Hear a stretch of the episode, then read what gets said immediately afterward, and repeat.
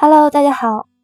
昨天呢，我们了解了公司如果想要增加净利润会有哪些方法。那么今天我们再来聊一聊，公司有钱赚，为什么却还是倒闭了？损益表虽然是告诉您一家公司是赚钱还是赔钱的报表，但它只是一个预估的观念，因为净利润不等于现金。为什么呢？想象一下。现在给您任何一家上市公司上个月的损益表，请问该公司损益表的下一个科目销售收入是确定还是不确定的数值呢？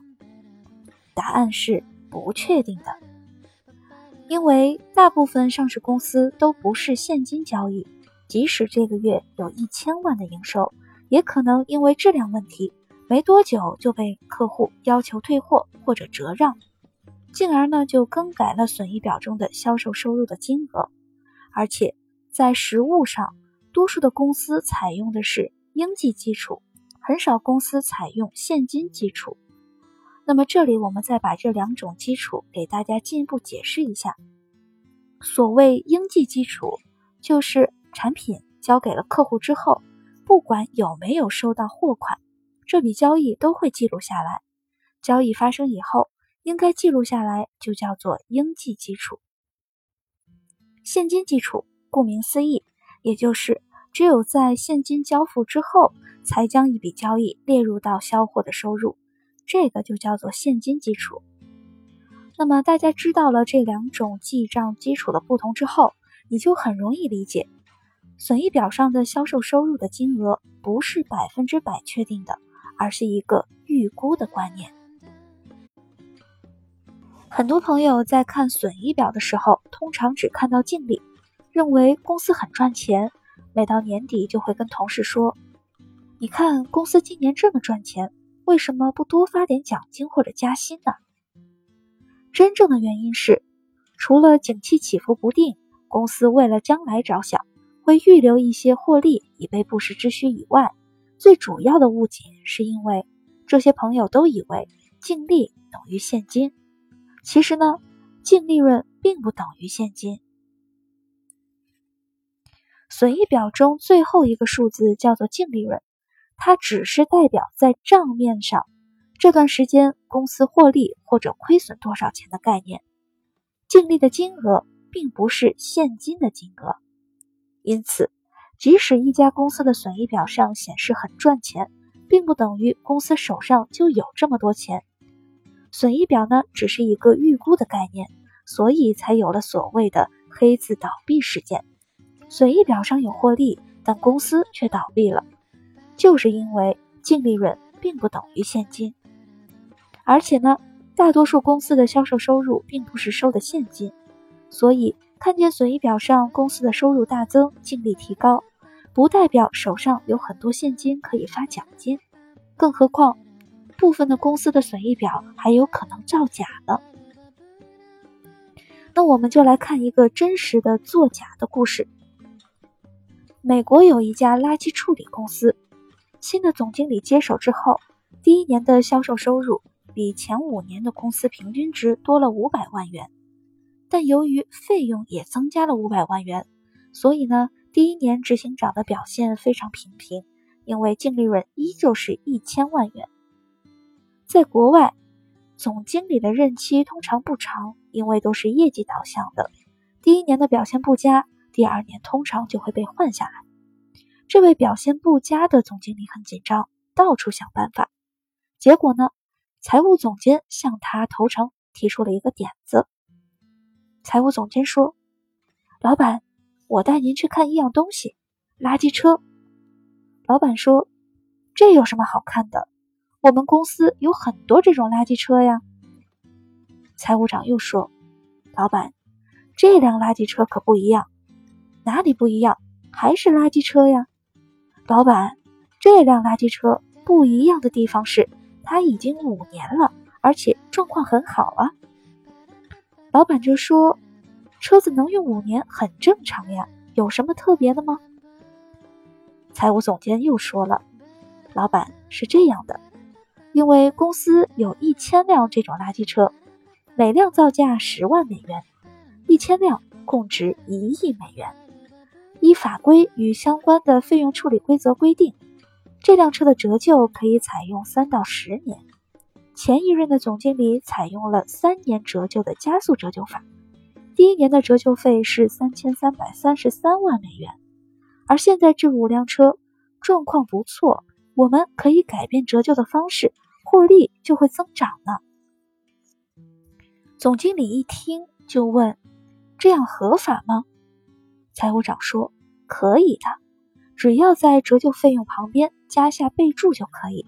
例如，注一：本公司因为采用某某公司先进设备维修系统，原垃圾车的使用寿命由三年延长为五年。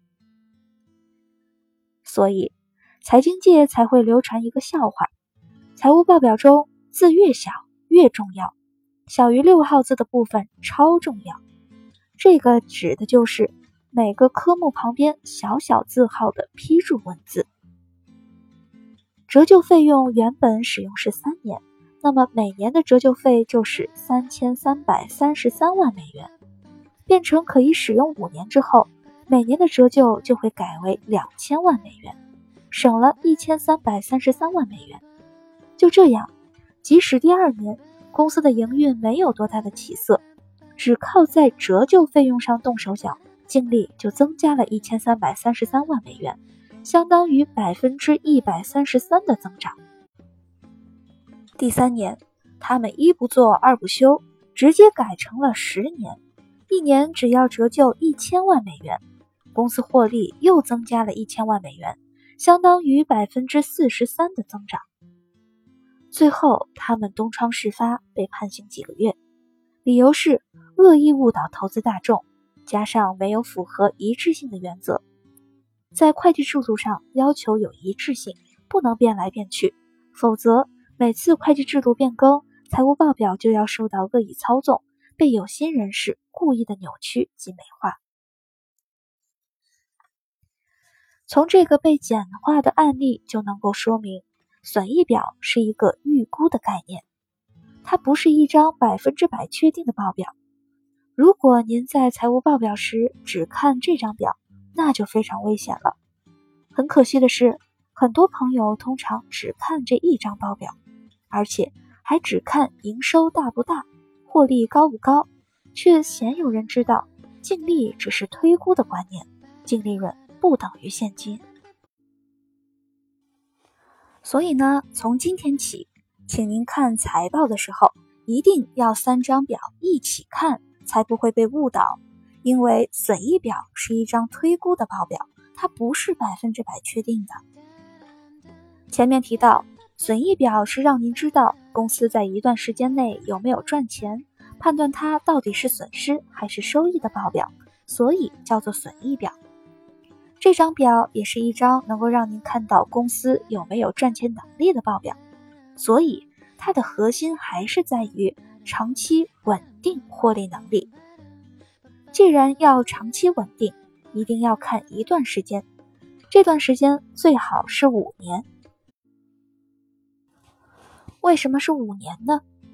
因为景气起起伏伏，通常五年是一个循环。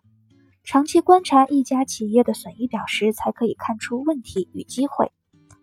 一家公司的毛利稳定下跌是合理的，因为客户会一直要求降价，毛利就会稳定下跌。就像我们买手机，手机会越来越便宜，毛利被市场与竞争压缩，所以毛利慢慢下跌属于正常的商业状况。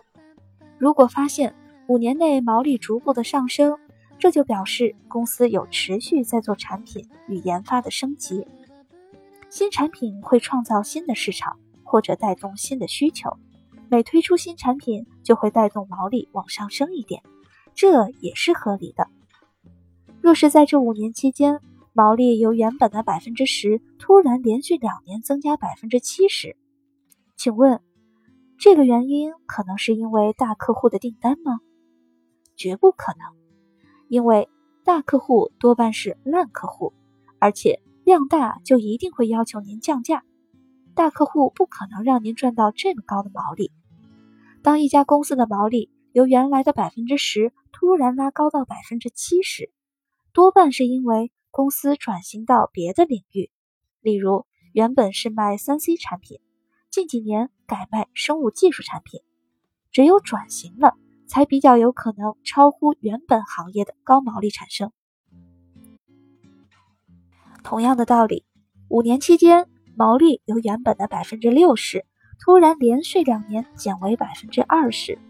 除了表示公司内部产品研发出了问题，或是重要的团队异动之外，还有另外一种可能：原本行业的竞争雷达图中出现了未知的新竞争者，把市场给打烂了。例如，出租车行业出现了 Uber，导航硬件的 TomTom 起初具备高毛利，但是原本不相关的谷歌开发了免费的导航与图资服务之后。这些公司的毛利就出现了急速下滑。财报是企业经营的成绩单，经营的优劣就像是人体的健康，不太可能一夕由好转不好，或者由不好转好。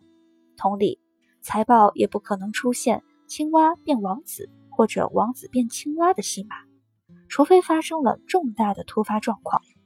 所以，财务报表要连续看五年。才能够推测出企业的真实状况，这也是为何股神巴菲特看财报时一定要看五年的原因之一了。好了，今天的内容就到这里了，你学到了吗？我们明天再见。